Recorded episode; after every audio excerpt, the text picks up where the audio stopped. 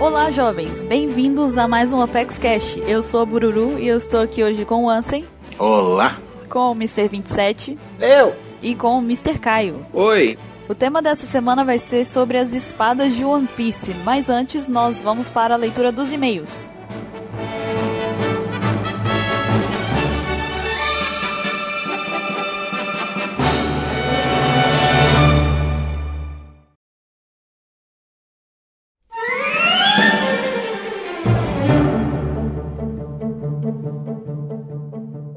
Vamos para mais uma leitura de e-mails deste Apex Cash. Eu estou aqui hoje com o Mr. Caio. Olá, estou aqui. Nós vamos ler aqui alguns e-mails e responder algumas perguntas que vocês mandaram pra gente. Mas antes temos alguns recados. O primeiro deles é para você nos seguir no nosso grupo aberto do Viber, se você ainda não nos segue, obviamente. O grupo é o primeiro de One Piece que existe no Viber, então não vai ser muito difícil você nos encontrar, além de que o link vai estar na descrição deste Apex Cash. E lá neste grupo aberto, apesar de vocês não interagirem diretamente com a gente, é, a gente conseguiu lá uma forma de fazer com que vocês possam enviar mensagens através de um número que está na descrição desse grupo. Vocês podem enviar uma mensagem para tanto o WhatsApp ou mesmo no próprio Viber neste número aí e o SGV, membro do OPEX, vai repassar essa mensagem pra gente no nosso grupo aberto lá do Viber.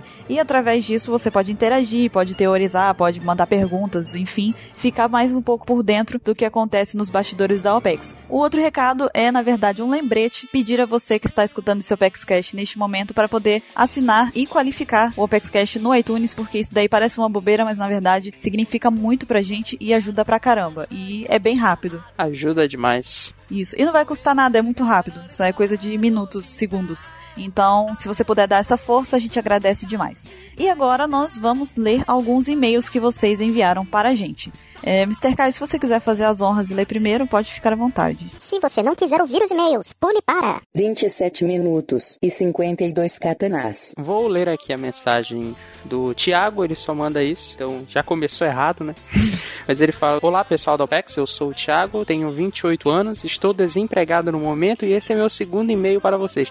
Eu acho que a gente não deveria ler o e-mail dele. Só porque ele não mandou o nome todo. Não, não, porque esse é o segundo e-mail dele. Tem gente que já mandou 4 ou 5. E se ele tá Ah, desempregado, verdade. ele pode ter tempo de fazer mais, entendeu?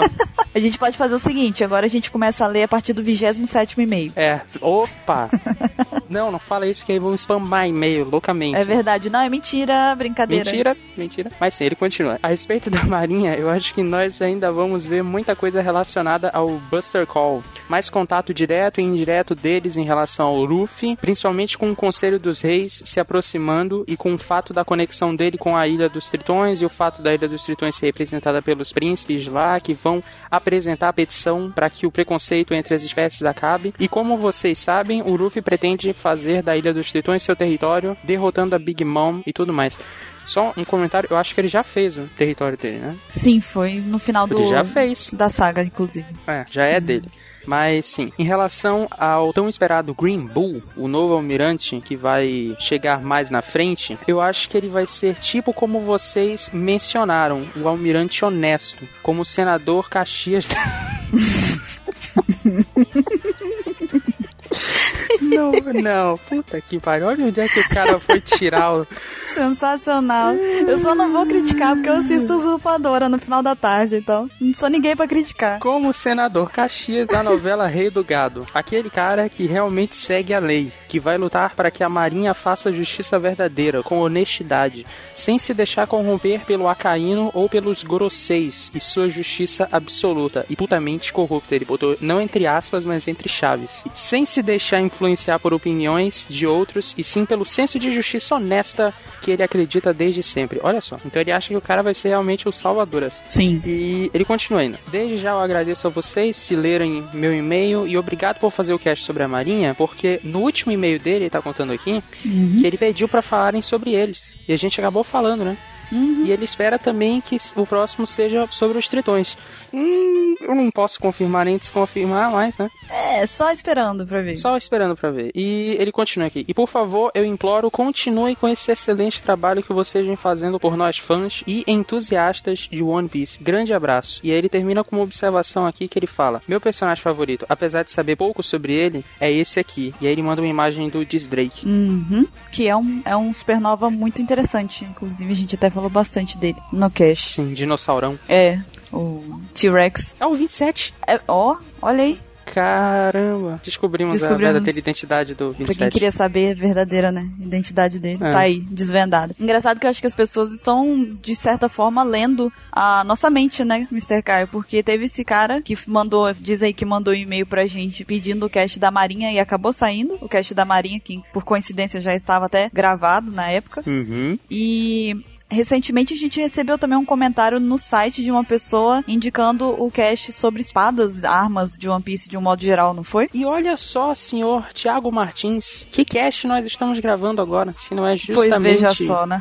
o cast que o senhor pediu. Mais uma coincidência. Mas ele leu nossa mente realmente porque nós não escrevemos por conta. Não, escrevemos, quem escreve cast, né? Virou um livro agora, né?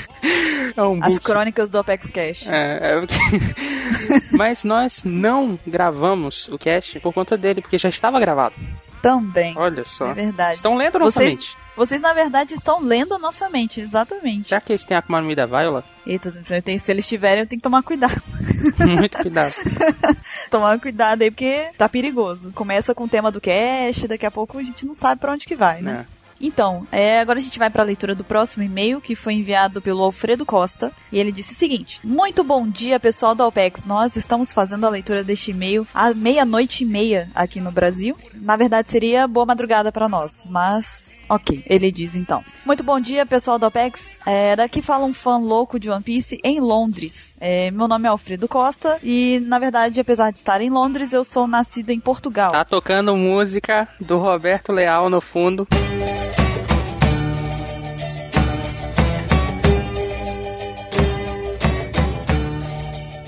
Fiquei vosso fã pelo trabalho que desenvolvem, pela qualidade e o conhecimento que revelam do nosso, mais que tudo, One Piece. Basicamente, vocês são o meu rádio enquanto eu ando de bus na Metropolitan na cidade. Eu acho que Metropolitan seria o centro da cidade, eu imagino. né? Eu imagino que Ok. seja. né? E bus, eu não faço ideia do que seja, mas eu imagino que seja uma motinha, eu não sei porquê. Vem na minha cabeça, eu Não, imagino um uma moto. ônibus? Pode ser um ônibus. Bus, né? Bus? Bus. Buzz Não. Lightyear? Será que ele anda de Buzz Lightyear? Ele anda nas costas do bus. Tá? Bem, pode ser. Porque tá escrito Buzz igual Buzz Lightyear aqui. É, tá B-U-Z-Z. Exatamente. Então ele anda. Ele tem um bus só pra ele. Incrível. Quer ser meu na cama?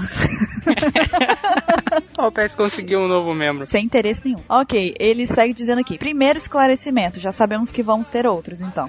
Ele diz aqui. Primeiro, dentro dos Apex Cast que venho seguindo, queria só esclarecer uma questão que foi colocada no último cast sobre os poderes do Smoker, questionado por um dos fãs, em que queria saber se seria possível o mesmo manipular o fumo. Fumo, imagino que seja a fumaça, né? Que sai do corpo do Luffy, e vocês responderam dizendo que seria possível. Acho que foi a Bururu. E o outro membro disse que não, tal como o Croco também não é capaz de manipular a areia do deserto. E eu só queria afirmar que não pode mesmo, visto que o Luffy não emana fumo, mas sim vapor. Novamente, fumo, fumaça. Fumaça. Uma vez que ele é borracha e quando usa o Gear Second, a temperatura do corpo aumenta e o que assistimos não é a fumaça. É, isso seria algo um bocado combustível. E até Hã? podia ser. Não, não sei. Não sei. Se até, Alfredo, você estiver escutando neste momento, comenta dizendo o que, que você quis dizer aqui, que nesse momento realmente eu não consegui é, trazer para a língua portuguesa o que, que você quis dizer. É, então, enfim, ele segue aqui. Podia ser sinal de que o nosso herói estava a se queimar, e eu acredito e sempre viu é, como vapor essa fumaça, na verdade. Ao invés de ser fumaça, ele sempre viu como vapor que sai do corpo dele. Aliás, isso é um aspecto físico possível em um humano normal. Se tivermos so- sobre alta temperatura depois de alguma atividade física, especialmente no inverno, podemos ver o vapor saindo do nosso corpo. E não fumaça, parceiros. PS, desculpem o tamanho. Aí ele pede desculpa pelo tamanho e passa um segundo ponto, né? Então ele continua. Segundo ponto do e-mail dele. Tem uma teoria sobre qual dos poderes de vários membros antagonistas ou não estão por aparecer. Aí ele menciona o personagem Kong, que é o chefe máximo da marinha, é, ele, junto com o governo, tipo, é o, ele é o link com o governo e a marinha, né? O chefe máximo da marinha. Sim.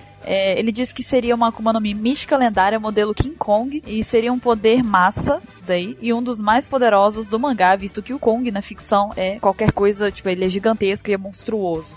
Possibilidades, né? Pelo Sim. nome, possibilidades. É, pelo nome faz, faz até um pouco sentido, né? Seria interessante, né? Macaco contra macaco, Ruffy. É, um Kong contra o macaco, né? É. Eu só não sei se, se seria mística lendária, né? Não sei se seria tanto assim, mas... É. Seguindo, ele diz aqui, é, a respeito do Green Bull, é, seria uma Akuma no Mi de manipular o espaço, ou seja, ele pode aparecer em vários lugares distantes e usar o espaço em sua volta para atacar e se defender, e até tal como faz o Pika com a pedra. É, ele consegue, tipo, fazer surgir coisas de vários lugares, pelo que eu entendi. Como na água, no fogo, no gelo, qualquer coisa física, e que permitiria ter um poder de destruição enorme.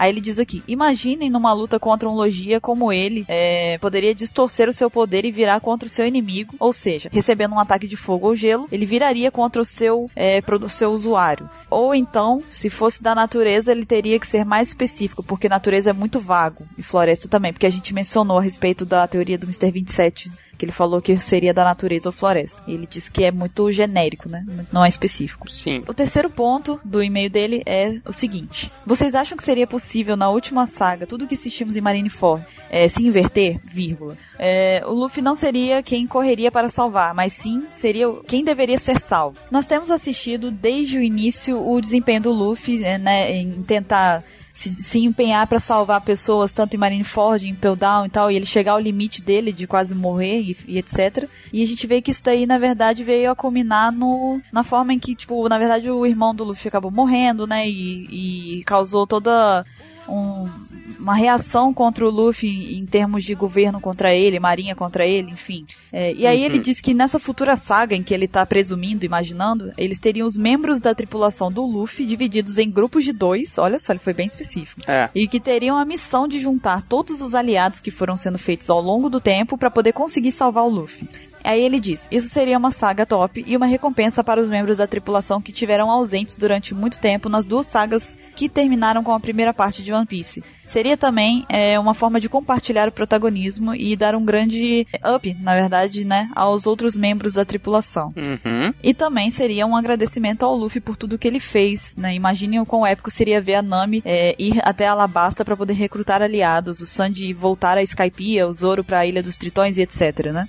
Uhum. E além disso, ter também os, os revolucionários, os, bons, os marinheiros que são bonzinhos, né? Que compreendem, na verdade, a, a, o pensamento do Luffy, além das alianças que foram criadas, os, enfim, os, os reis dos mares, os monstros marinhos, enfim, por causa da, Poseid da Poseidon, né? Que é a Shirahoshi. Sim. Enfim, ele, ele faz tipo uma apanhada aqui de todo mundo que passou aí pelo anime que iria para salvar o Luffy nesse arco que ele imaginou. E ele diz aqui que, no caso, o Luffy teria que passar pelo mesmo aperto que ele é, passou, né? Por causa do do. Que na verdade ele acabou se livrando por causa do Ace, mas na verdade ele teria que enfrentar novamente isso. E ele pediu pra gente dizer o que a gente pensa sobre essa possível futura saga que culminaria no fim de One Piece com a guerra do mundo. Os membros da tripulação indo lá para poder recrutar o pessoal para salvar o Luffy. Aí teria CP9, a Marinha, os Tritões, uhum. o pessoal de Skype, Alabasta, Drum, ex-prisioneiros, já festa da uva. Todo mundo total, lá. Total. Todo mundo. Até a Barba Branca o menino botou aqui. Ah, não. É a equipe do Barba Branca. Tá, beleza. É o bando. Shanks, enfim, todo mundo que já foi salvo e é eternamente grato ao Luffy. Ok, ele perguntou pra gente o que, que a gente acha disso. Olha só. Eu confesso que eu não consegui Tipo, eu entendi a síntese. Sim. Eu entendi a síntese e a ideia do que está falando. Seria legal a síntese. Só que a forma que foi explicada aqui ficou muito confusa. Ficou confusa para mim, para eu poder conseguir ler, interpretar e passar para as pessoas. E eu acho que por conta disso acabou tirando um pouco do brilho dela. Sim. Entendeu? Não que seja ruim, só foi mal elaborada, talvez. E eu acho um pouco improvável que no momento final, assim, de One Piece, todo mundo vá se separar de novo, cada um para um canto, para chamar a gente de Alabasta, chamar a gente não sei o quê. É. Até porque, porra, pega o Dendemushi, liga lá, Vive, estamos precisando de ajuda, vem. É mais fácil, né? Uhum. Eles não precisam se separar. Mas eu, eu ainda acho que. Eu não sei, eu não consigo imaginar, tipo, os reinos se virando contra a marinha, o Gorosei, por conta do Ruffy. Não sei, acho que mesmo, mesmo por exemplo, é, a Vivi assumindo o trono, no fim ela tem que, ela tem que olhar pelo, pelo país dela, uhum. pela população dela. E não é o melhor para ela se virar contra o Gorosei, se virar contra o, o, a Marinha. Tanto não é que no fim de Alabasta eles fazem o símbolo lá, né? Exato, o sinal para que é. não seja reconhecido e tal, a relação entre eles. É, exato, exato. Então, é, ele encerra aqui o e-mail dele falando assim: PS, Bururu, sou fã da sua voz. Desculpem a conversa longa e passar bem. Ok, muito obrigado. Que bom que você gosta da minha voz. Eu fico feliz. Só da sua voz, né? Só, Só da disso, minha voz, é. não é. Do resto, bem. não. Né? Não gosta da sua atitude, né? Foi nada. A única coisa que eu queria pedir para as pessoas que estão mandando e-mail pra gente é que, por favor, tentem elaborar bem é, o texto de vocês, se vocês conseguirem deixar ele o mais é, legível possível para poder facilitar pra gente, até pra gente conseguir passar pra quem tá escutando. Porque Sim. senão, às, às vezes, boas ideias acabam se perdendo num texto que não foi muito bem redigido. Então, se vocês puderem, por favor, se atentar um pouco mais a isso, vai facilitar pra gente e pra quem tá escutando. Sem contar que vai contar mais pra gente conseguir escolher o seu e-mail pra ser lido, né? Na verdade. Uhum, é verdade. Ok, agora a gente vai para as perguntinhas que vocês mandaram pra gente no cast passado. Eu pedi pra vocês mandarem perguntas de nível vestibular. A gente recebeu algumas, a gente não vai ler todas elas agora, porque foram algumas, então é melhor deixá-las para o longo dos outros casts. Então, se a sua pergunta não foi lida neste cast, não fique triste. Tem grandes chances dela ser lida nos casts seguintes. Sim. Ok, Mr. Caio, leia a primeira pergunta, por favor. É a nossa pergunta de vestibular? É a pergunta de vestibular, veja só. Foi mandada pelo Diego Casalbé. Na verdade. Não é isso? É, Casalbé. Casalbé. Não, não, não, não, não. É Cazumbá mesmo. Cazumbá, é. É, Agora ele parece meio africano, né? Cazumbá, assim, né? É uma mistura de praça com africano. É, Uma mistura legal. uma, uma mistura legal, bacana. A gente tem muito fãs. Aliás, antes de ler a pergunta dele, eu posso dar um recado? Não, mentira, pode. Não, é que a gente tem recebido muita mensagem de fora do Brasil, Uhum. principalmente lá no Viber. Do Cabo Frio, sei lá, de países. Angola. Angola, é, países lá da, da, da África. Isso é muito bacana, continuem fazendo isso. E, sei lá, eu, eu particularmente eu acho fantástico ver que a OPEX chega tão longe, né? Ah, eu fico emocionada demais, cara. Vocês são uns lindos. Eu acho que esse pessoal deveria não só mandar perguntas, como mandar é, um pouco do dia a dia deles lá, Seria legal. né? Manda foto, manda um áudio, sei lá, manda, Manda um presente, Manda um- mentira. manda uma comida típica, né? Vai chegar podre aqui, né? Não manda por Sedex, sei lá. Gasta uma fortuna, manda. Não, não, não, brincadeira. Mandem só fatos sobre vocês, tá? Então. Isso, isso. E vamos seguir aqui com a pergunta do Diego Cazumbá. Agora é sério. Oi, meu nome é Diego Cazumbá, como a gente já falou umas 30 vezes. Um Cazumbá, mais uma vez, só pra dar sorte. Casalbé. E estudo administração de empresas. Tenho 18 anos e moro na Bahia. Olha, africano com um nome desse na Bahia, ele só pode ter vindo da África mesmo, cara. Vai ver, realmente ele é descendente, né? É, vai ver, mas isso é bacana. Isso é, não, é, é muito bacana mesmo. Inclusive o que tem, que é lá da Bahia. É. Né? Ele deveria estar aqui lendo, É, né? é verdade, né? É, mas. Verdade. Companheiros de Estado. É, mas seguinte, seguinte. É, respondam a questão abaixo, com base nas informações fornecidas no mangá. E aí ele mandou a questão, a questão 1 ponto da UFBA, Universidade Federal da Bahia. Universidade Federal da Bahia. É, existe alguma exigência para despertar uma Akuma no Mi, como ter que ver o mal ou despertar um demônio dentro de você? Justifique a sua resposta. É uma pergunta muito, né, paródia, assim, de uma pergunta né, de, de faculdade. É o seguinte, pelo que a gente sabe até aqui, não, né? Pelo que a gente sabe é só alguns, por assim dizer, um usuário que treinou bastante, pelo menos é o que o do Flamengo dá a entender, Uhum. que um usuário que tem perícia na sua Akuma- no Mi, que treinou bastante, ele consegue atingir aquilo. Agora ele não fala se tem que passar por um teste de fogo, sei lá, um, matar o irmão, tipo um Sharingan, sabe? Sim. Alguma coisa assim. Ele não, não fala nada. Eu não posso mencionar Naruto. Não é Naruto. Ans- não é Naruto. Não é Naruto. Mas enfim, ele não fala nada de ser Sharingan, né? Então. Uhum. E também, é, se você inclusive estava esperando alguma teoria, a gente acaba ficando amarrado pela sua própria pergunta, porque ela diz que é pra gente usar as informações fornecidas no mangá. Pois é. Então, o mangá não forneceu nenhuma informação desse tipo, então realmente não dá pra dizer, aparentemente não. O que a gente recebeu de informação do mangá é muito pouco. Sim, depois você deixa nos comentários ou manda por e-mail pra gente a nossa nota, pra gente saber se a gente passou no vestibular ou não, né? Verdade. é. Será que ele é professor lá? Não, ele é estudante, né? Ele falou, Ele é pô, eu sou estudante, burro né? pra caralho. Presta atenção mesmo no que que tá lendo. e vamos pra próxima pergunta que foi enviada pelo João Vitor Olegário. Olegário não é nome de velho? Os, por que que você tem que zoar o nome de todo mundo? não sei, cara. Não sei. É uma mania, eu gosto. Desculpa. É, é tipo, é tipo um hobby, né? É um hobby. É. Ah, o, ok. o, o Ansem fica falando aí, não é Naruto, não é Naruto. Eu tenho meu hobby também, me deixa. Não, tudo bem, fica à vontade, é só uma dúvida mesmo. E o João Vitor é lá de Belo Horizonte, Minas Gerais, terra boa. E ele manda a pergunta falando o seguinte: O que o Doff quis dizer que as Akuma no Mi podem ser despertadas. O Barba Branca não mostrou nenhum despertar quando ele era vivo na Guerra dos Melhores, então, João é, não dá pra falar que Barba Branca não mostrou nenhum despertar, porque a gente não sabia o que, que era despertar e ainda não sabemos muito bem exatamente o que, que é um despertar. Então Uhum. pode ser que ele tenha usado sim e a gente não saiba. E possivelmente depois, se ele usou, pode ser que foi um foreshadowing. Uhum, é Né? verdade. Agora, o que, que o do Flamengo quis dizer com isso, eu imagino que é, na verdade, uma coisa que vocês vão ter que esperar pra ouvir. Porque É. eu, Hum. eu acho, um passarinho me contou que pode ser que aí nas semanas seguintes, não sabemos quando, num futuro talvez não tão distante, essa resposta seja respondida. É verdade. A gente Né? não sabe, né? É. Não sabemos de nada. Então vamos pra próxima pergunta, Mr. Caio. Vamos, Rafael Garcia. Esse eu não tenho piada. Não? Tem o Gael Não. Garcia, né? Quem é o Gael Garcia mesmo? Aquele cara que é o. Gael Garcia Bernal. É um ator mexicano. Tá bom. É, essa aí é o tipo de coisa que só eu conheço, provavelmente. Mas. Fez o usurpador Mas, é- mas não, não, não. Ele, ele, Não. É, ele é ator de cinema Hum, lá no, no México, tá? Mas esse é o tipo de coisa que só pra poder dizer que não tinha nada, tá? Eu Uhum. lembrei do sobrenome dele, tá? Desculpa. Ah, mas gente. então você reclama de eu zoar os nomes e aí tu vai procurar razão pra zoar o Rafael Garcia? Não, não, não tô zoando. Ele é um ator, não falei que ele é ator ruim, que ele é ator engraçado. Tu é, só, é um tá, ator. só tá fazendo um comentário aleatório. é? É porque você falou assim, esse aí não tem nada. Eu falei, não, tem Pra eu sim, zoar, sobrenome. pra eu sobre- zoar. Ah, então tudo bem, desculpa a minha existência, Mr. Caio. Eu vou, eu vou ali me encostar no canto do quarto. Você encerra o resto da leitura de e-mail pra mim, fazendo favor. Não! Vai pra Mas sim, pergunta. vou continuar. É, Oi, eu sou o Rafael Garcia. Quero saber se não tem como baixar o ApexCast de outra forma. Estou no trabalho e o site é bloqueado. Um bando de.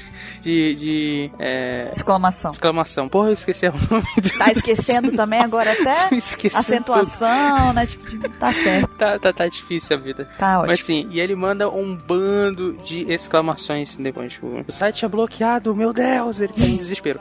Então, cara, não tem muito o que fazer não, assim, do nosso lado, porque a gente tem que incentivar vocês a baixarem pelo feed, porque é como a gente tem controle dos números, é como a gente pode controlar os dados, é como a gente pode é, saber quanto de consumo de banda tá, tá gastando, porque isso é importante pra gente saber, né?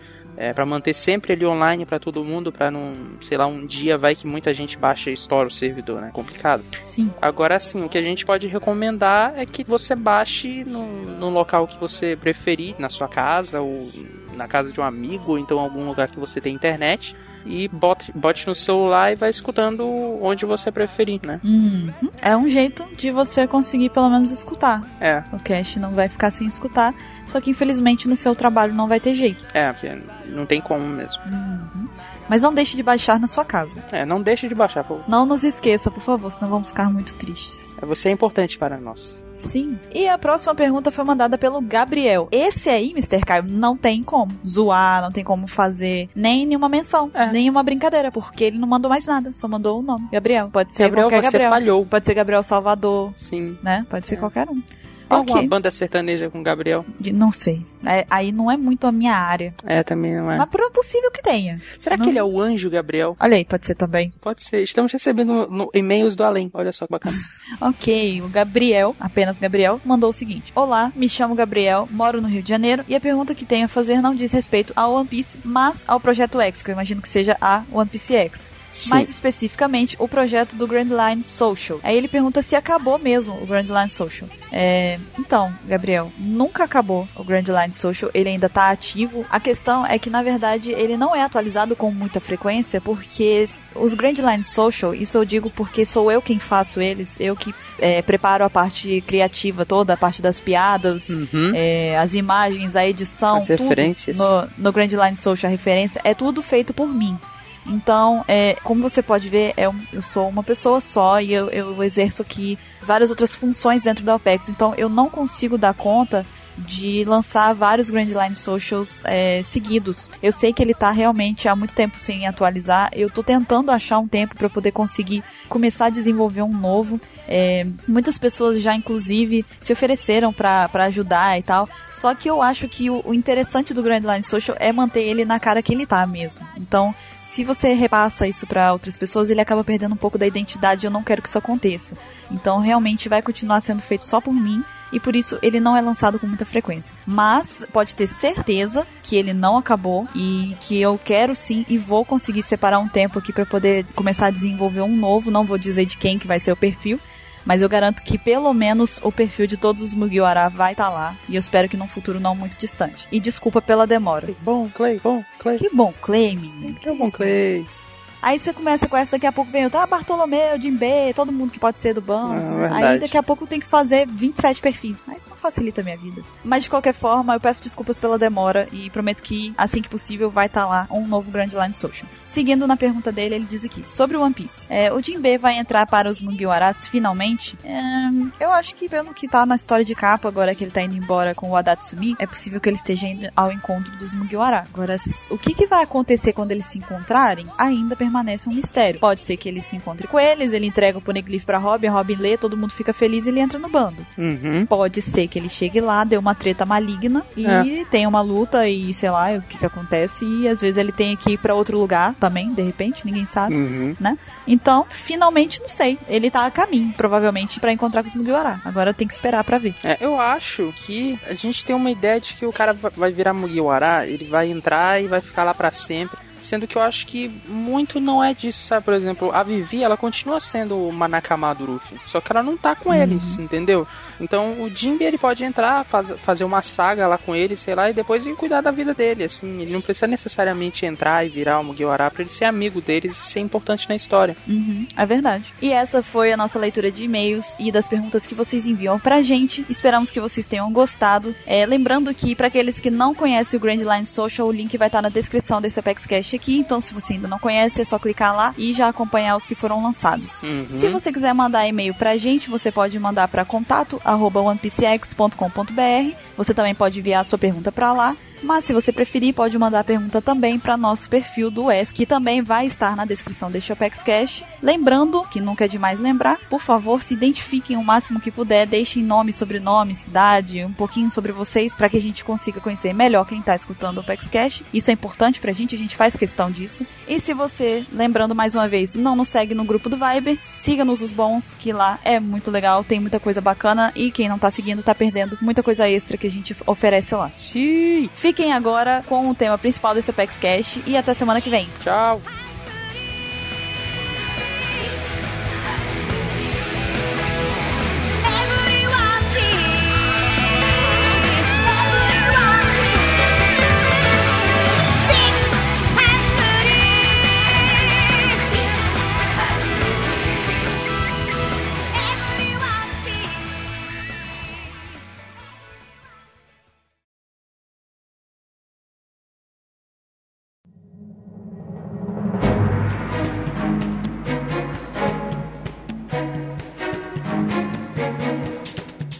Voltamos agora para o tema principal desse cast. Como eu falei, nós vamos falar sobre as espadas de One Piece. A gente vai fazer aqui um apanhado sobre todas as, as espadas que nós já vimos. Vamos aqui mostrar um pouco sobre a classificação delas, quais são os personagens que as usam e etc. Então vai ser um cast basicamente informativo. Acredito que esse vai ter pouca teoria, mas a gente, inclusive, enquanto estava dando uma pesquisada a respeito das espadas, nós observamos que existem muitas espadas em One Piece e que o tema é até bem mais complexo, é bem mais denso, né, do que a gente imagina, só de acompanhar o anime mesmo. Uhum. E a gente vai começar aqui falando sobre os tipos de espadas, as forças e fraquezas que as espadas possuem. Elas são comumente, como todo mundo sabe, usadas no mundo de One Piece. Muitas pessoas portam as espadas, mas alguns, somente alguns espadachins que treinam muito conseguem aprender a usar suas habilidades e realmente tirar o máximo da, das espadas que eles estão empunhando. E e a lâmina, né, de uma espada, né, além da sua função óbvia, né, que é de cortar, né, ela, ela também serve para aparar outros golpes, né, de outras armas brancas, como a Jite do, do, Smoker, né, aqueles bastões que outros personagens usam, né, até alabadas e coisa então, e também para desferir golpes não letais, né, como a gente já viu algumas vezes, né. E algumas também são projetadas, né, com pequenos encaixes assim, tipo parecido com o Kujite mesmo, né? Uhum. Que é como se fosse uma segunda lâmina, assim, para travar essas armas em si, né? E diminuir as fraquezas, né, que a espada possui no caso, né? Uhum. E elas, né, no mundo de One Piece são reunidas em grupos, né? E cada grupo contém uma grande variedade de tipos de espada, né? Tipo, tem você fala, ah, mas essa espada faz parte desse grupo também? Sim, né? Por causa dessas subdivisões, né? Que, só que o grupo principal não é o formato e a aparência da espada, é como elas são feitas, né? Como elas são manufaturadas, né? E o jeito também que é utilizada. Mas só que isso varia também de acordo com, com o tipo de, do espadachim, né? Que é falar, ah, não, eu gosto de espada mais longa, mais curta, essas coisas, né? E uma coisa que a gente vai usar durante toda a descrição dos tipos de espadas, né? Que é as medidas, né? Que assim, no One Piece como no Japão, as espadas são medidas em shaku. Esse shaku, né? Que é a palavra japonesa, é equivalente a mais ou menos uns 30 centímetros cada shaku. Você fala, ah, espada de 2 shaku. Ou seja, ela tem um metro. Sim. Agora a gente vai falar dos tipos especificamente das espadas. A primeira é a katana, que por exemplo a shiguri da Tashigi é uma katana. Ela é um tipo de espada japonesa com a lâmina de gume único, curvada e amplamente usada pelos samurais. Como vocês perceberam, a pronúncia da, da palavra katana ou katana é katana. Então, to todas têm acento, né? Todas as sílabas possuem acento para pronunciar. E você falar tanto o katana quanto o katanas é aceitável é, no plural. Se você pode colocar a palavra pro plural, que tá correto. É, a Wado Ishimonji do Zoro é uma katana e o comprimento aproximado da katana é entre uma média de 60 a 73 centímetros, que na medida do chaco dá dois chacos e uns quebrados, né? Mais ou menos. Dois chacos e um terço. E um beiço de pulga. Isso. Não, gente, é quase dois chacos e meio. Não um terço. Vocês estão malucos com essa matemática. Olha aqui, o cast é sobre espadas, não é sobre matemática, tá? Por isso que a minha área é biológica, porque exatas não tá com nada. Baruque, chega mais! Baruque tá escutando esse cast aqui, tá saindo sangue do ouvido dele agora. Não, porque eu não tô nesse. Ele vai fazer um script pra torturar a gente.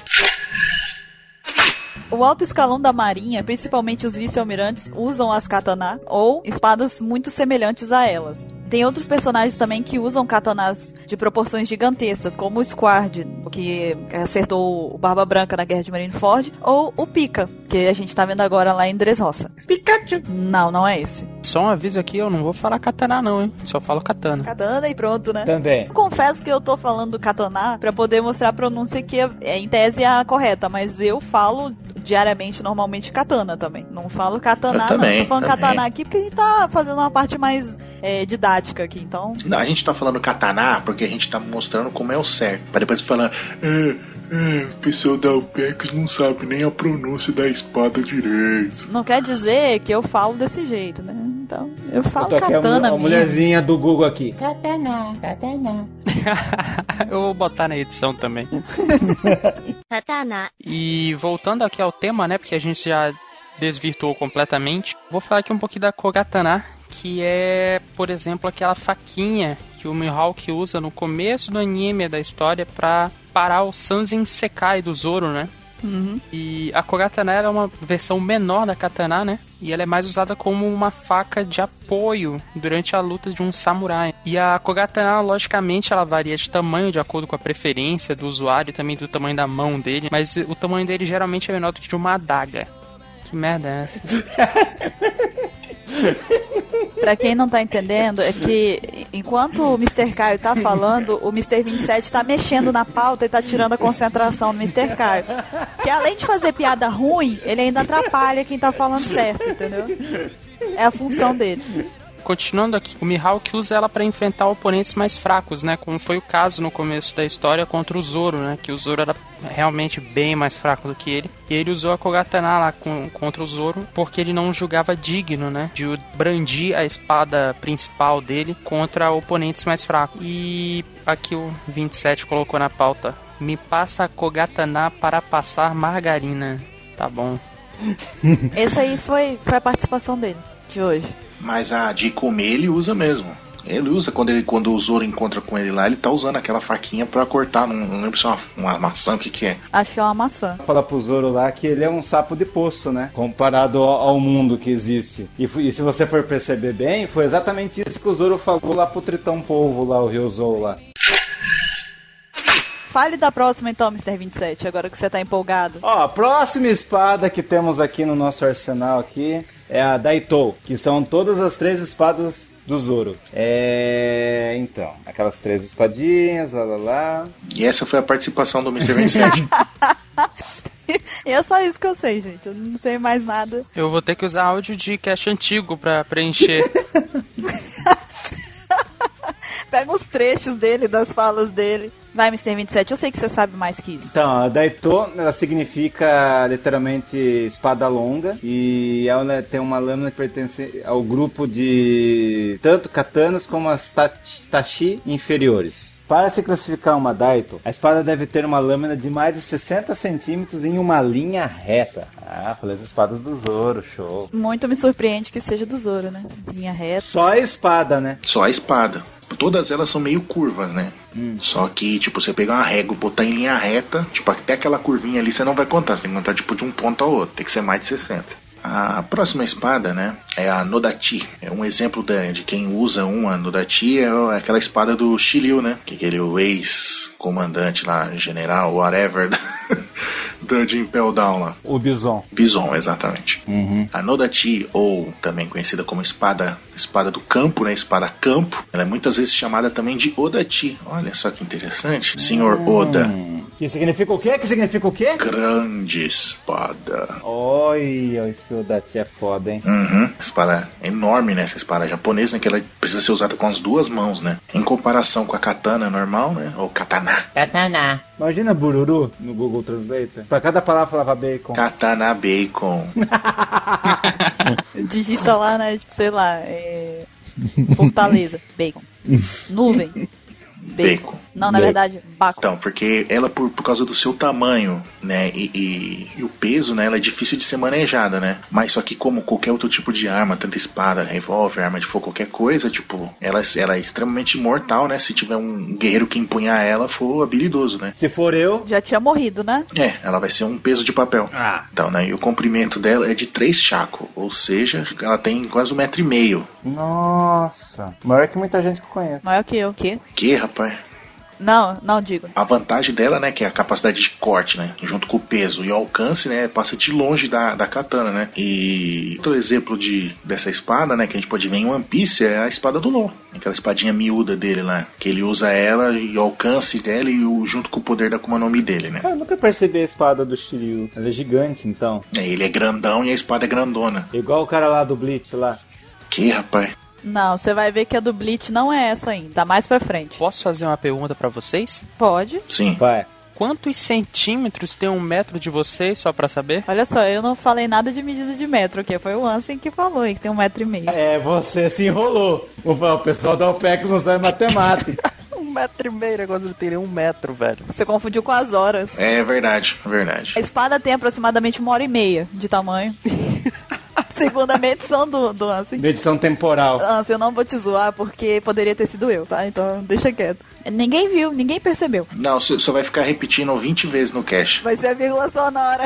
Um metro e meio, um metro e meio, um metro... O pessoal nos comentários vão ficar falando só disso. Vai não. Vai esquecer a espada. E a próxima espada é a Cutlass. Um exemplo de uma pessoa que a usa é o Bug. Inclusive, a gente pode ver em Logtown ele usando uma Cutlass. É uma espada curta de lâmina com espessura fina e levemente curvada na ponta. A empunhadura muitas vezes tem uma guarda em forma de concha ou em forma de uma cesta sólida, assim, aparentemente. Ela é a espada mais comum usada pelos soldados da Marinha, e isso porque ela seja talvez resistente bastante, né, para cortar cordas pesadas, lona, madeira. Ela funciona mais ou menos da mesma maneira que um facão. Ela é boa também, serve para combates a curta distância, também quando existe um- uma barroagem entre navios ou quando o usuário está pulando de um convés para o outro, pendurado nos cordames né, do, do navio, ou até mesmo lutando em- abaixo do convés. Então, ela é muito útil. Muitos soldados de baixa patente e piratas são mostrados, inclusive, empunhando uma dessas cutlasses. Cutlass não é conhecido como cutelo? É, conhecido também, né? Só que em cutelo que a gente conhece hoje em dia e uma cutlass é totalmente diferente. Hum. Você vê cutelo, você imagina aquele de açougueiro, que é aquela, aquela faca meio quadrada, Hum. sabe? De, de, de cortar osso. É diferente dessa cutlass. Essa cutlass parece um sabre, assim, entendeu? Só que é um sabre, o sabre é a lâmina grossa e o cutlass é uma lâmina mais fina. Inclusive, a gente vai falar em seguida do sabre. É, só um comentário aqui antes de seguir com a pauta. Isso de tamanho da espada é muito importante porque numa luta, um guerreiro, um pirata, um marinheiro, ele não tem como saber em que ambiente que ele vai lutar, né? Uhum. Pois é, e aí se ele for lutar num ambiente muito fechado, ele não tem nem como brandir a espada, né? Ele não tem como usar ela. Exato. Não tem como fazer o giro para poder ela ser efetiva, né? Sim, sim. Isso não vale nem pra anime apenas, o jogo ou RPG, porque se você vai fundo na história, por exemplo, o exército romano que foi o primeiro exército militarizado, né? A espada padrão deles era Gladius. A Gladius ela não é uma espada longa, ela é uma espada curta usada para estocada. Então, ela era uma espada curta, só que a lâmina dela era larga. E a ponta, ela não era tipo igual dessas espadas katana, assim, era ponto pontiaguda. Ou seja, para estocar mesmo, entendeu? Através dos escudos. Tipo, eles faziam a parede de escudo e na frestinha dos escudos eles enfiavam a Gladio. Sim, porque o objetivo dela era estocar. No caso, você, por conta da ponta dela, criava um buraco ali e o cara morria sangrando, né? Exatamente. Posso fazer um parênteses? Pode. Quem vê One Piece lembra muito bem dessa espada. Foi o primeiro tipo de espada que furou o Zoro, não é não? Não. Foi sim. Não, a primeira foi uma faca. Não é a Cutlass que o Bug usa? Não, o Bug aparece usando a Cutlass em Logital. É exatamente quando ele vai arrancar a cabeça do Luffy. Ah, então não é aquela faquinha. Não, Não. aquilo lá é uma faca, no máximo uma adaga. Ah. A Cutlass ele usa pra tentar de- é, arrancar a cabeça do Luffy lá no, no, no negócio lá onde o Roger foi executado. Entendi. Na empunhadura dela tem aquele a guarda, como a Bururu falou, que é tipo um, um cestinho assim, tipo uma conchinha que protege a mão, que a pessoa tipo tá trocando espadada. Aí tomar um golpe ali, a guarda vai defender, diferente de várias outras espadas que não tem proteção, entendeu?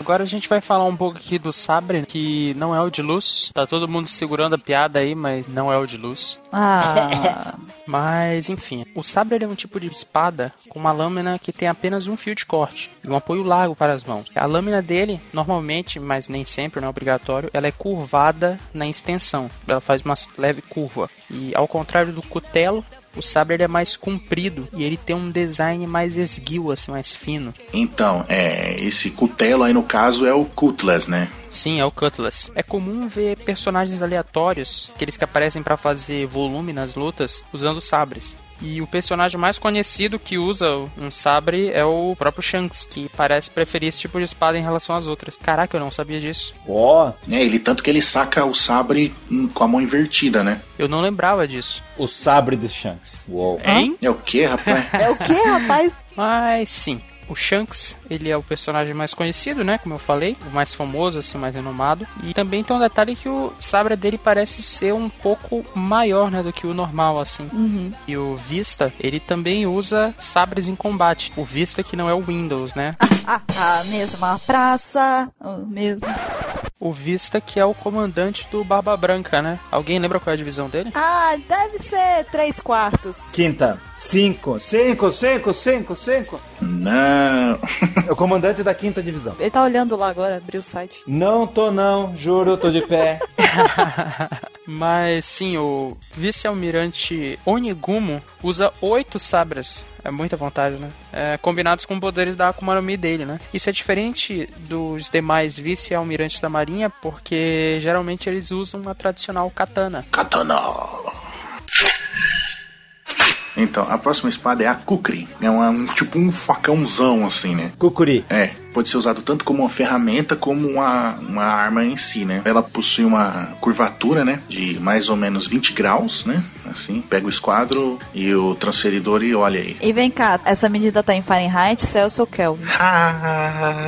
Tananana. Eu ia falar Kelvin Arnold. Nossa senhora, a Bururu ainda foi certeira nas piadas. Por que que você faz isso? Você estraga a piada da praça. Vem cá, vem cá, me ensina como você faz isso, que eu quero chegar no seu nível. Chega mais. Ela tava chorando aqui, encostada no ombro, e agora ela já tá. Ela tá dando ombro pro, pro Mr. Vincent. Se você não pode vencer, você deve se unir a eles, entendeu? Exato. Que a união faz a força. A união faz o açúcar. Meu Deus do céu, chega! A praça é sábado, tá bom? Ai, alguém me faz parar. Continue, Ansem, por favor.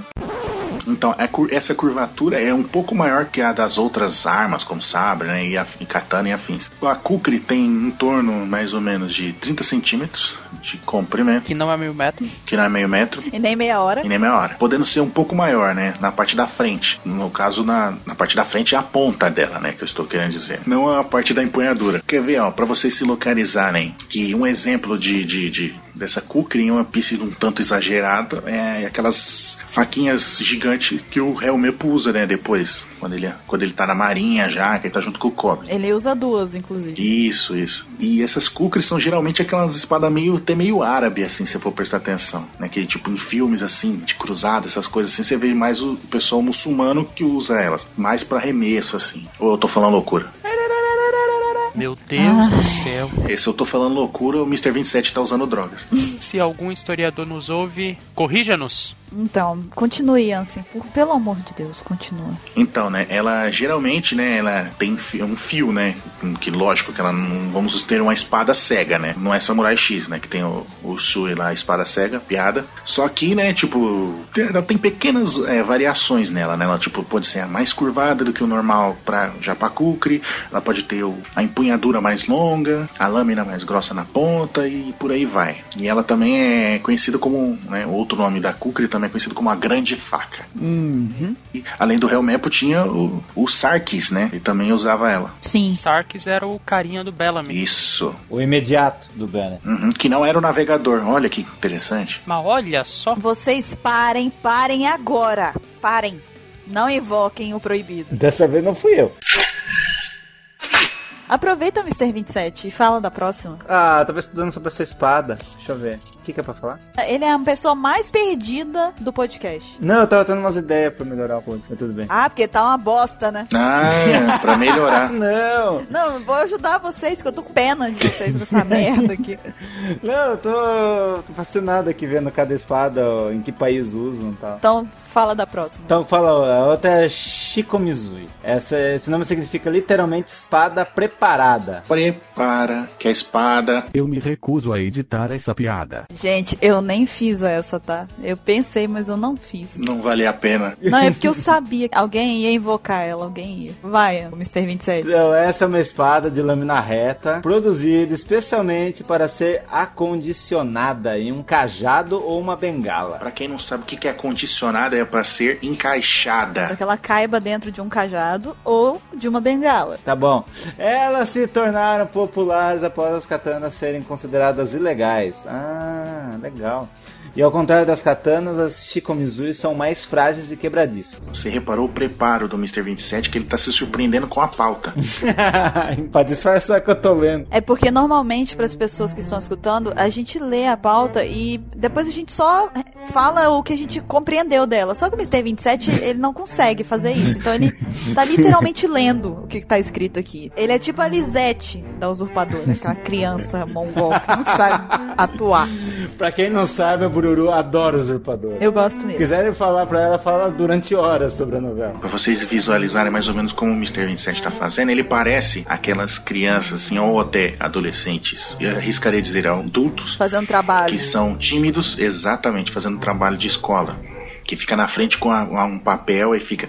Esse é o slide 2 que está escrito. Aí chega e fala assim: agora é a vez do, do Mr. 27 apresentar o trabalho.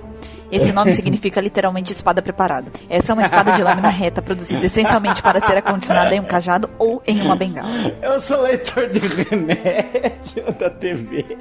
em caso de consulte um médico. Mr. 27, termina de falar de maneira natural sobre a Shiko Mizui. Então vamos falar sobre quem usa elas no anime. O primeiro é o Kako da de Da- Enzlub. Ele nem lembra mais de onde é o carro. Eu ia falar o mas ele só pega a espada no, no Ele Enzlub. tentou improvisar e não aguentou. Bugou. Fez. Ele usa um par de, dessas espadas que lembrava as katanas Shirasaya. Shirasaya. Tira a saia, né? Tira a saia. As katanas tira a saia. Você corta, cai a saia depois. Da mulher, né? Eu imagino. Ah, Brook usa uma, o Brook também usa uma Shiko. Dá É, pra problema perceber dele, ele claramente não- quando ele para de falar e começa a ler. O Brook usa Chico Mizuki como espada. Não, vocês reparou que hoje tá todo mundo com problema. Um não sabe, não sabe o tamanho de um Problema. metro. Você se embolou também, ó. Eu falei, Ai, eu falei problema. Você se embolou pelo problema, sem querer. Então, Tem um que não sabe o, o- quantos centímetros tem um metro, tem outro que não sabe ler. tá demais. Ai, meu Deus. Vai, Mr. 27. então o, o Brook da tripulação dos Chapéus de Palha usa um na bengalinha dele lá. E o Almirante Show, o Fugitora, também usa lá na bengalinha dele lá. Brook deu o nome à sua espada para Soul Solid, alma sólida. Após o Time Skit, foi essa habilidade que ele aprendeu nova, que embute sua energia espectral nela, dos ventos frios do inferno lá. Aê, eu terminei! Professor Ansem, qual foi a nota da apresentação de trabalho dele? Dois porque. Dois. 2,7. Não, dois. Por que o. Oh, e meu 7? O seu sete você perdeu quando você não conseguiu nem ler o que estava escrito, senhor. Senhor. Boa sorte ano que vem. Ai, meu Deus.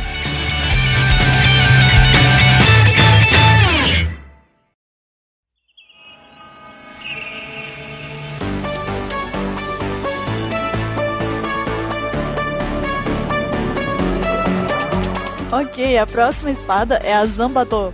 O seu nome significa literalmente espada para matar cavalo. Essa espada é particularmente gigantesca, a sua lâmina é curvada em relação a quem a está empunhando, o que faz com que ela seja ligeiramente desajeitada demais para ser empunhada corretamente.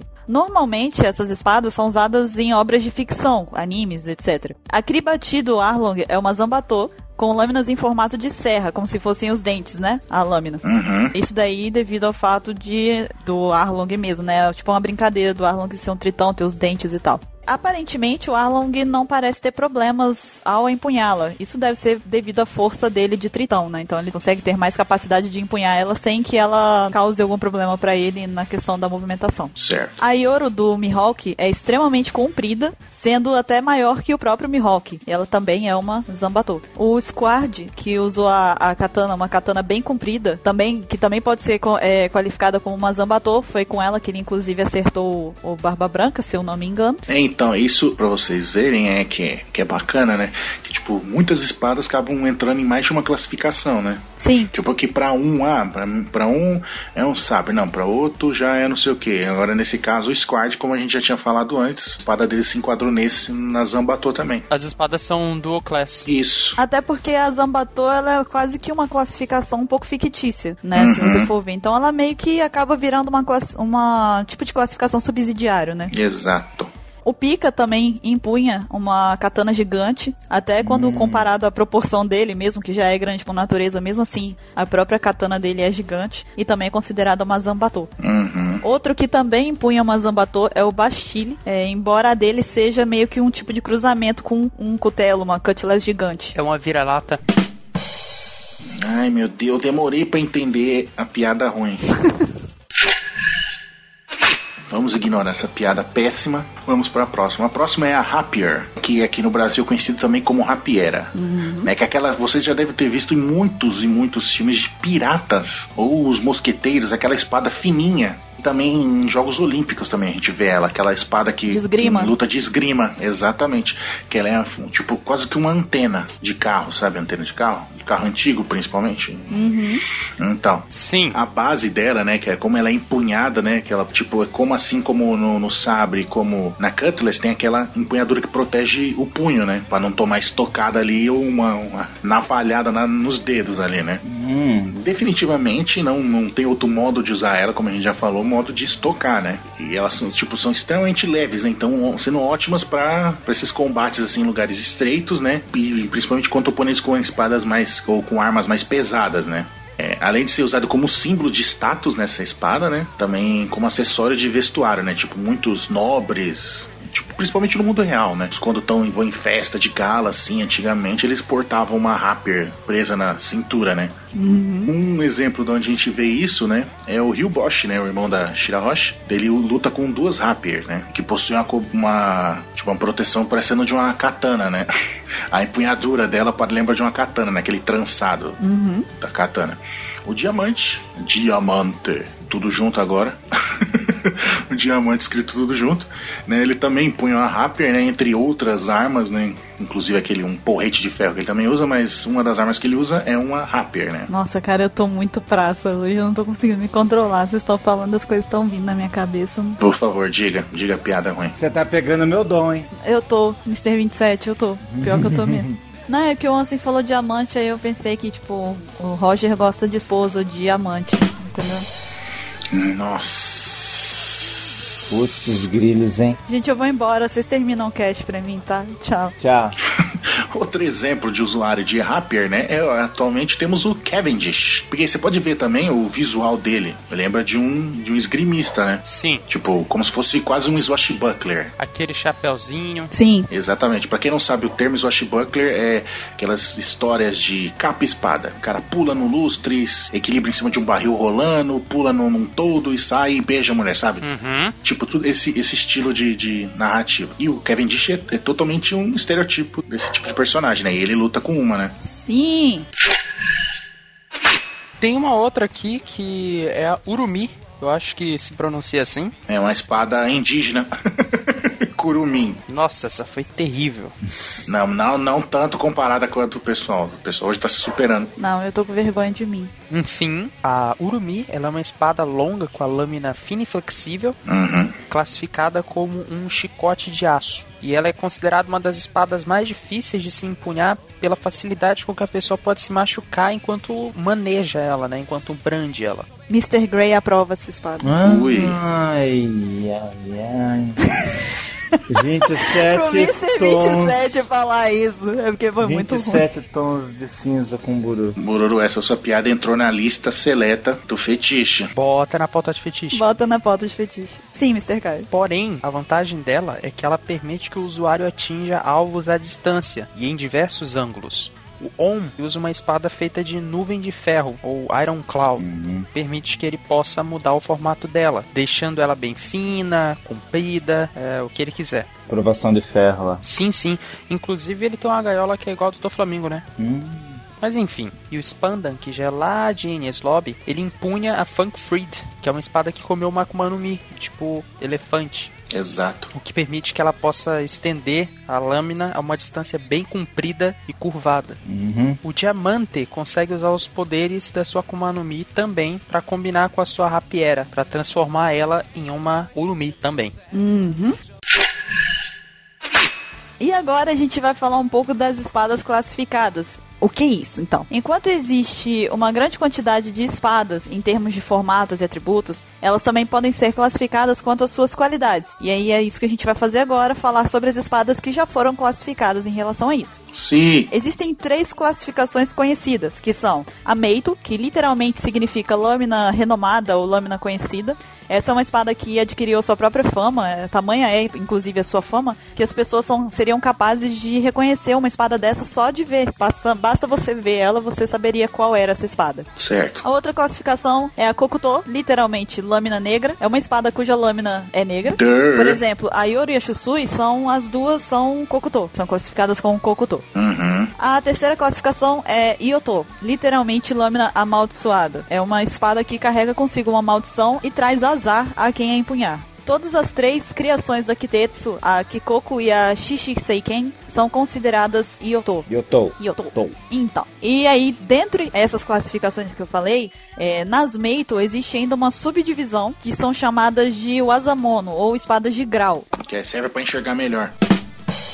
Asai Joe Wazamono Tem que fazer o sotaque japonês. Saijo! Saijo Wasamono. é, significa literalmente espada de grau supremo. São 12 espadas consideradas melhores já formadas na história. Forjadas. Hum? Forjadas. O que, que eu falei? Formadas. Forjado. E como é? E como é? Como é? eu disse. E o que que eu disse? E o que eu disse? Na série, a gente já viu quem usou o Mihawk, que é a Kokuto Yoro, que é a espada negra da noite. Aham. E a outra espada é a Shodai Kitetsu, apenas citada na série a primeira geração de retalhadeiras amaldiçoadas. A próxima é a o Wasamono. espadas de grau, né, classificação ótimas, né? São 21 espadas que estão nessa classificação a- logo abaixo das que são consideradas supremas, né? No One Piece, né, a gente viu a Nidai Kitetsu, assim como a que o Mr. 27 acabou de citar. Ela só foi mencionada na série, né? que ela é de segunda geração, né? Dessas espadas retalhadeiras amaldiçoadas. Tem a Wado Ichimoji, também pode se dizer, o nome dela é O Caminho Reto para a Harmonia, né? Que é, um, que é a espada que era da Kuina. A espada branca lá que o Zoro sempre tá com ela na boca. Exatamente. Tem a Shushui. Shusui. Shusui. Shusui. Shusui. Sim. Shusui. que, que o nome dela deriva de Águas Claras de Outono. Olha que bonito. Sim. que é outra espada do Zoro, né? Que, que ele conquistou quando ele venceu o Samurai Ryuma, né? Que era a espada dele. Que por sinal foi a espada que ele usou para cortar e matar o dragão. Sim. Que ele é conhecido, na lenda que ele foi o cara que matou um dragão. E essa espada é um dos tesouros de Vano, né? Isso. E tem também a, eu imagino que se pronuncia assim, Ryo Wazamono. Ryo Azamono. Ryo Wazamono. O Ansem foi um samurai na vida passada. Que são, escra que são escravas não, né? Sexuais. Escravas é foda. Não, aí já mudamos de espadas japonesas para paraíso islâmico. Bota na falta de petiche lá. Nossa, na falta de Na petiche. falta de fetiche. Eu juro por todos os céus que ela não fez de propósito. Não foi, não foi mesmo. Mas sim, continuando aqui antes que a Zora tome conta do cast. A Ryo Wazamono, e são 50 espadas inferiores às de ótimo grau. Uhum. E dá até pra perceber aí que quanto melhor a espada, mais alto o grau, e quanto menor o grau vai baixando e vai aumentando o número de espadas também. Essa aí já são 50. É, porque fica, digamos assim, é mais fácil de fazer uma espada dessa nível de qualidade. Não, sim. E aparece na série aí a Cacho, Cachu. Cachu, Cachu, e significa estado florido. E os portadores são a Tashigi e o Mr. Eleven. E o Mr. Eleven é o. é o parceiro da Vivi? Não, é o cara do que o Smoke e a Tashigi prenderam. Ah, um random. Antes dela basta lá, que tem um, relo- um relógio na cartola. É um random, um random.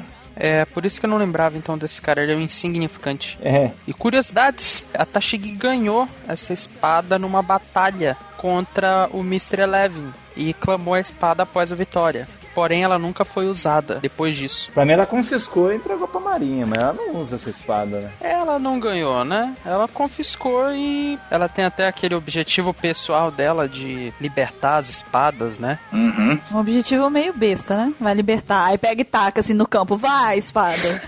Corre livre. Boa tartaruguinha. Sejam livres. Aí taca elas lá no, no meio do mato. assim. Ai, Aí ferruja. que retarda. Tashigi, a primeira de seu nome, libertadora de espadas. E tem também aí o Bashiri, e o nome é Corrida na Neve. Olha que nome maneiro pra uma espada, né? Corrida na Neve. E o dono, o portador dela é Ipponmatsu. Quem diabo é esse cara? É o dono da loja de espadas de Longtal. Ah, sim, sim, sim. Ipponmatsu. E o outro portador também é o Rorono Azoro, que eu imagino que todo mundo sabe quem é que é, né? Teve um cara que perguntou hoje com M. Hawk. Ele é foda? Poxa. Ainda não chegou nem no mangá 30, né, por aí. É. Mas vamos falar um pouco das curiosidades aqui. O dono da loja lá, o Ipponmatsu, ele deu essa espada ao Zoro quando ele provou ser um verdadeiro espadachim. Na verdade, né, não foi bem assim, né? Ele só jogou a espada pro alto e aí a espada rodou, rodou, rodou, não, não cortou o braço dele. Aí o cara olhou assim impressionado, meu Deus do céu, toma essa espada. Zoro foi macho. né? Mas a vontade do dono da loja era que a herança de família dele passasse adiante, né? No caso, essa espada. E o Zoro gostou dela principalmente por ela ser leve e de fácil manuseio, né? Ele gostou mais porque ela foi amaldiçoada, vamos falar a verdade. Não, não, essa não. Não, essa espada foi a que o dono deu. Ah, tá, desculpa. A amaldiçoada é a do Ryuma. Não, a maldição é daquela que ele jogou pro alto. Essa aí é a espadinha azul lá que ele traz dentro, em um pano assim. Tó, Zoro, ah, essa espada que eu te dou é Não, essa da aí é aquele taca do braço, não? Não, Não, não, a amaldiçoada é que ele taca no braço, aí o cara ele fala, tá saindo fora, o cara, não, não, tenho que entregar uma coisa pra você. Aí ele herança traz a da minha espada. família. Tá, Essa aí que depois enferruja, quebra? Exato. Então. Que beleza, hein? Mas, cui- mas cuidou muito bem da herança de família. É, o Zoro cuidou bem. Cuidou bem pra caralho. É, o Zoro recebeu ali uma herança de família, agradeceu o cara, recebeu de graça, né? De graça, Bacana. olha só. E aí quando chegou em Enies Lobby, no meio daquela batalha com um bilhão de capitães, um dos capitães acabou destruindo, né? O Shu, eu acho que é o nome do sujeito, destruiu a espada do Zoro com ferrugem. É, então, mas só que ele não sabe. Como é que ele ia saber que o cara tinha um poder de enferrujar? Sim, sim. E o Zoro depois, ele lá já em Thriller Bark, ele, ele enterrou ela, que tem uma cena dele sentado na frente do túmulo da espada e tal. Prestou respeitos, né, pra espada. O, o Mihawk, você vê esse cara, tem que matar ele na hora, né? Esse Shu aí. E a última aqui é a Yamauroshi, que pertence ao Billy, o matador de orcas. Eu não faço ideia de quem é esse. Eu sei, eu sei quem é esse cara. Eles são dos piratas Yes. Yes Pirates. Eles são os três caras que foram provocar a Tashig. No... Primeira aparição da Tashig, nem mostrou o rosto dela. Ela venceu os caras, daí ela mostrou a cara e o Zoro viu. levou susto vendo que ela parecia com a Kuina. Eu lembro do cara. Então foi exatamente isso. Nota-se que foi você que colocou na, na, na pauta isso, né? Não foi. Não, pior de tudo é que isso daí é da, da página de informação do Vatal, da, da OPEX. Ah, Nota-se que foi você que colocou na página de informação que o Vatal escreveu. Nota-se que o 27 é o Vatal. não, tá louco? Digo o quê? Digo o quê? O que, rapaz? E a outra e a última, na verdade, dessa subdivisão de classes é a Wasamono, que é considerada espada de grau, sem nenhum outro tipo de adjetivo. Então é tipo uma espada. É, Espada bosta. é, sabe? Elas são superiores apenas às espadas comuns. Então, não são lá tão superiores assim. É, apareceram na série a Shiguri, que é a chuva de outono, portada pela Tashigi. A Sandai Kitetsu, que é a terceira geração das retalhadeiras amaldiçoadas, portada por Roronoa Zoro. E uma curiosidade é que, apesar de ser rara, todas as Kitetsus são temidas por seus portadores, por serem amaldiçoadas, devido a uma lenda de que aqueles que as portarem vão ter uma morte trágica. Apesar de tudo, o Zoro mostra ser uma exceção, inclusive ele aposta o braço dele, mostrando que a sorte dele é maior que a maldição, que é quando ele joga e a espada não corta o braço dele. E agora a gente vai falar basicamente, passar rapidamente pelas espadas que são conhecidas, porém ainda não possuem nenhuma classificação. Por exemplo, a Kiribati do Arlong é um cruzamento entre uma serra e uma Zambato, que nem a gente falou. Ela não se enquadra em nenhuma classificação daquelas que a gente falou agora. Sim.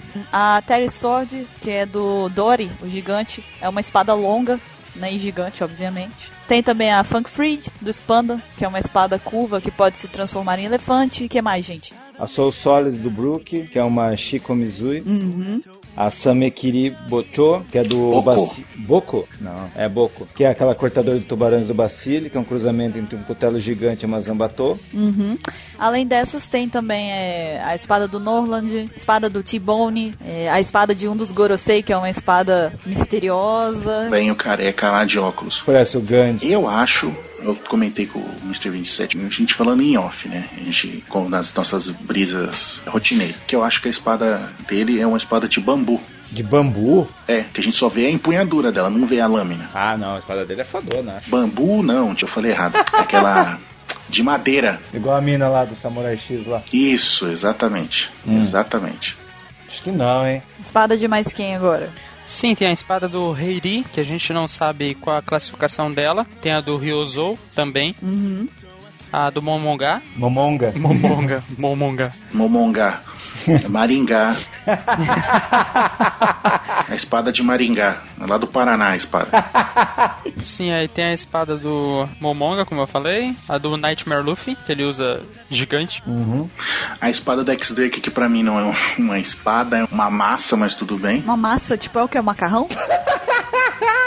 Engraçadinha. Engraçadinha. Massa é uma haste de, de, de aço e na ponta tem uma brincando. bola de espinho. Eu tô brincando, eu sei, a bola, né? Aquela bolona. Uhum. Tem a- as espadas do Hachin, Hachan, a espada do Gold Roger, que essa, essa deve ser tipo laser. Essa é um sabre de luz. Esse é um sabre de luz. A, a espada do Kabad, naquelas espadinhas dele lá, bosta. Aqueles facões da Guinso lá, do Johnny do Yosako. A espada do Shaka, não o do de Virgem, o que vira chacal. Sabia que ele ia falar isso. E aquela faquinha que o Ace carregava na cintura. Também não foi classificada. E nem vai porque ele morreu. Ha! Que não usava pra nada. Se eu não me engano, também tem o Shiryu, que a espada dele também não foi classificada. A do LoL também não foi classificada. Tem nome a espada do LoL. Mas tem nome, igual a do Cavendish também tem nome, que ele deu o nome lá. Durandal. Durandal. Durandal, mas o Brook também deu nome, enfim. Mas tem que ter uma classificação. Se eu não me engano, a deles também não. Classificação pra maiores de 18 anos. Nossa. Ah, meu Deus do céu. Tá demais hoje.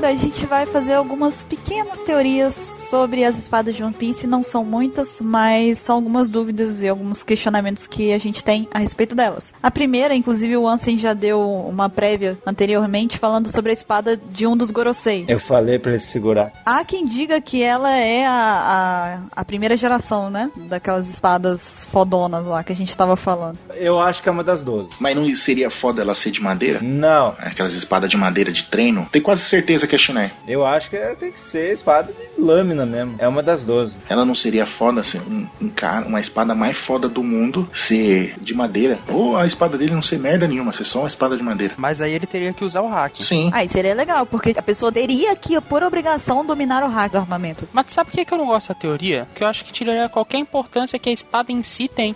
Já não tirou? É, mas daí um dos melhores espadachins do mundo ali, Gorosei OP e tal, ele não usa nenhuma espada de verdade, uma espada de bambu. É. Eu não ia gostar disso daí não, ia achar bem estranho. O Ben Beckman usa um mosquete de porrete aí. Pode ser, ué, mas eu não gosto. Eu acho que tira a pouca importância que sobrou pras espadas depois que inventaram isso de hack. É, o hack da espada realmente ficou esquisito. Não, já, já matou, já matou a importância das espadas. Ah, não importa se a espada é de primeira linha ou de última linha, o cara usa hack na espada e pronto. Aí tu tira toda a importância das espadas do Zoro, porque ele vem evoluindo elas no decorrer da história, né? Sim. Ele foi lá e colocou pontinho, aqueles pontinhos de sangue e ampliou o nível da espada. Sim, ele botou carta na espada. Não, mas eu acho que ainda deve ser explicado alguma coisa. Tipo, talvez o hack vá melhorar, mas não seja o fator determinante pra uma espada ser muito foda, sabe? Talvez é, exista alguma coisa que, tipo assim, ah, beleza, o cara domina hack do armamento, bota o hack na espada, acabou, zerou a vida. Eu imagino que não deva ser assim, ainda deve ter algum porém ali no meio, sabe? Eu acho que o Oda não ia, não ia fazer isso, sabe? Ele não ia criar uma, uma história das espadas, sabe? Não ia criar uma, uma hierarquia de espadas pra depois chegar e destruir tudo com hack, eu acho, não? Isso aí tiraria até um pouco da característica do Oda, né? Porque ele não é de fazer esse tipo de coisa. É, eu acho que deve ter alguma coisa que ainda não foi mostrado e tal. Imagino que sim. Mas aproveitando que a gente tá falando de hack nas espadas, é, vocês acham que o Mihawk tava usando hack naquela faquinha dele de pão? Eu tenho certeza. Na de pão, não. Na de pão, sim. Ah, tava branco. Bom, agora que a gente sabe ver hack, né? Pois é, porque ela parou um milhão de ataque do Zoro e ela também parou o Sanzen Sekai, que era o golpe mais forte do Zoro naquela época. Não, não, fala certo. Sanzan Sekai. Santori Ogi. Sanzen Sekai! Agora sim. Então, em relação ao Zoro versus Pika, vocês acham que vale a pena ter uma espada foda depois do jeito que o Zoro lutou contra o Pika? É isso que a gente tá debatendo, né? É isso que foi a brochada total de todo mundo depois disso. É, fica até a pergunta, né? É bom deixar essa pergunta para as pessoas. O que, que vocês acham do hack nas espadas? Se realmente o Oda acabou dando um pequeno vacilo aí, destruindo essa hier- hierarquia de espadas aí que estava sendo construída com tanto cuidado, ou se realmente tem um porém que ainda não foi mostrado, alguma coisa que seja realmente o fator determinante para poder tornar uma espada muito mais foda que a outra e tal, né? Eu não, eu posso falar que perdoar o Oda só se for assim. Um cara que não sabe hack e usa uma espada fodona, a espada pode ser quebrada. Mas se o cara sabe usar hack e sabe e sua espada é fodona, daí já poderia ser um oponente contra o Zoro. Será que o hack ele apenas não fortalece, assim, aumenta a durabilidade da espada, mas ele não aumenta o ataque em si do golpe? Porque, por exemplo, o Zoro, quando ele pegou a Sandai Kitetsu, eu lembro que ele falou um daqueles golpes dele de pau do Ro, que o golpe voa e tal. Ele falou que tava indo mais longe, que tava mais forte, que a espada era meio rebelde. Hum, sei. Fica a pergunta. Acho que o Ansem até sabe fazer melhor o raciocínio. Que nem RPG. Você pega uma espada lá, fodona lá, que é 150 de ataque. Mas o carinho, o ataque dele é 5. Agora, Por exemplo, o Zoro é. Ele sabendo hack e tudo é 60 de ataque. Então, se juntar o conhecimento dele com o hack, com a espada, que a espada é. Tem seus, seus atributos 150, a espada ficaria. O ataque seria muito mais forte. Você entendeu o que eu falei? Sim, sim, faz sentido. Tentar colocar isso em termos de RPG. Criei um monstro, galera. Vou embora, tchau. Tchau. É a mesma coisa de pegar assim, um personagem de primeiro nível com uma espada Vorpal. Ele tem uma espada que é uma das mais poderosas do jogo, que é capaz de desmembrar uma pessoa no meio, com um simples gol. Só que ele é quase inapto a usar ela. E você pegar um personagem de vigésimo nível, que é quase uma lenda, e dá uma espada comum pra ele, sem poder, sem nada. O cara de level 20 vai ser muito mais perigoso do que um cara de level 1 com a espada poderosa. É tipo isso que você tava querendo dizer, não é? Isso! É, porque o cara tem a espada que corta praticamente tudo. Só que o cara não consegue usar a espada direito porque não tem habilidade. Já um cara que tem uma espada ordinária, ele consegue fazer miséria com ela porque ele tem muita habilidade, então ele tira o máximo de proveito daquela espada mesmo sendo fraca. É o que o Mihawk faz com a faquinha de pão. Ele para um golpe mais poderoso do Zoro na época com a faquinha de pão. E o Zoro, usando o golpe mais poderoso dele, não consegue fazer frente àquilo. Entendeu? É, é interessante. Conseguimos desculpar um pouco o Oda ou não? Sim, sim. Que que é a mesma coisa de entregar a espada do Mihawk na mão do Zoro. O Zoro não tem tanta habilidade de manuseio de espadas num nível tanto pra tirar o máximo daquela espada, entendeu? Sim. Tiramos só um pouquinho da culpa do Oda. só um pouquinho. É, não, não vamos falar em culpa também, né? Não podemos culpar o Oda. Oda nunca erra. É, a gente não pode culpar sem saber antes o que, que ele pretende com isso, né? Vamos esperar pra ver o que, que ele pretende com isso. A gente sabe que o ano vai ser provavelmente um lugar cheio de samurais, onde o Zoro provavelmente vai aprender, sei lá. A gente espera que alguma técnica nova, ou vai conhecer alguma espada nova, enfim. Vocês acham que o ano vai ser um lugar onde a gente vai ter um conteúdo mais rico sobre as espadas? Eu tenho certeza disso. Eu imagino que seja, inclusive, pretexto do Oda pra ele tocar totalmente no assunto de espadas, né? Tocar o terror nessas espadas. Só pra localizar o pessoal, esse o ano que ela tá falando é o ano número, se é tipo ano 2000. É ano é o nome do país, o ano, né? É o ano? É. Também não é o Kiwano Reeves. Nossa, você não fez piada nenhuma, mas também agora quando você fez, você fez com medalha de ouro também, né? Caraca, ele platinou o cast com essa aí. É Tetra! Por isso que ele é o Sr. Kaiô. Não, daí foi sensacional. Eu até demorei. Você viu que eu fiquei em silêncio um tempo? Eu tive que entender essa. Caramba, parabéns, Mr. Caio. Foi mais de 8 mil. Parabéns, Sr. Caio. Vou chamá-lo assim agora. O Google Translator chama de Vano. É, Vano. Mr. 27 também. É porque ele joga World of Warcraft. É World of Warcraft. Warcraft. Então, eu acredito também que realmente esse daí vai ser a desculpa do Oda pra poder ele abordar o máximo possível o tema de espadas. E eu acho que vai ser provavelmente um momento do, da série, do anime, que vai ter muita informação rica sobre espadas. Ele vai homenagear lá o mestre dele, o sensei dele, do Samurai X, não vai?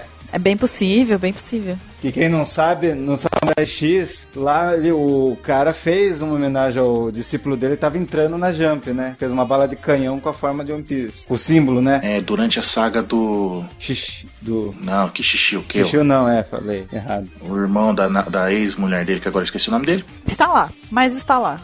que ele chega atacando o dojo Kamiya lá, atacando com balas de canhão. E uma dessas balas de canhão tem a bandeira do Luffy, pintada nela. Que lindo. Oh, Tanto que ela até parece uma bug dama. A, a bala de canhão parece uma bug dama. oh, que fofo. É a Luffy Dama. Luffy dama, exatamente. Boa. Tá vendo? Por isso que você é o Sr. Kaiô. Mais alguma coisa que vocês queiram mencionar sobre as espadas? Já que tá falando de um ano, eu posso imaginar como é que vai ser a homenagem do Oda? Não. Tá bom, desculpa.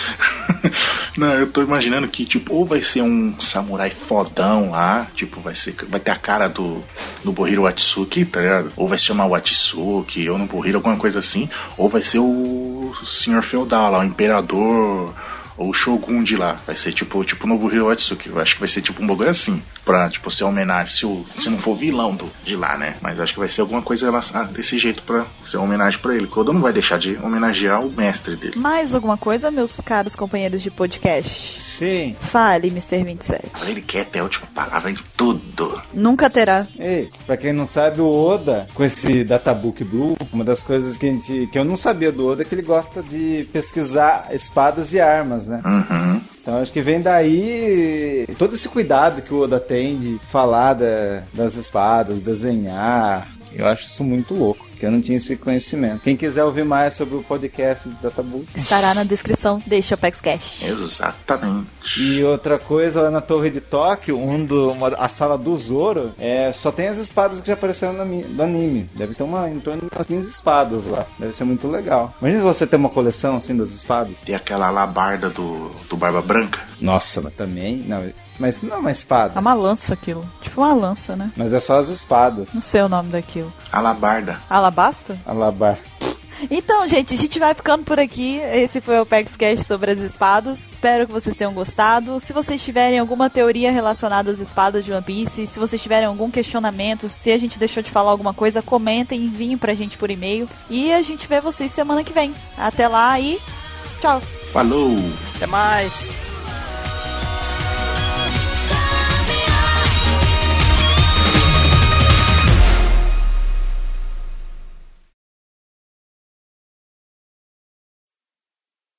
Posso dar uma mensagem? Não. Depois que eu falo tchau, você quer mandar mensagem? Eu quero. Fala. É a mensagem do Zoro, inspirado na música lá do Zoro lá. Mensagem pra todo mundo. Katana sem lâmina é tudo que um homem precisa. Pronto, acabou. Fecha, fecha o cast. Katana sem lâmina é tudo que um homem É precisa. tudo que um homem precisa. É verdade. Fica pra refletir durante a semana. Momento cultural. Frase motivacional da semana. Motivacional. Moti- Motivacional. Hey, hey, Tchau!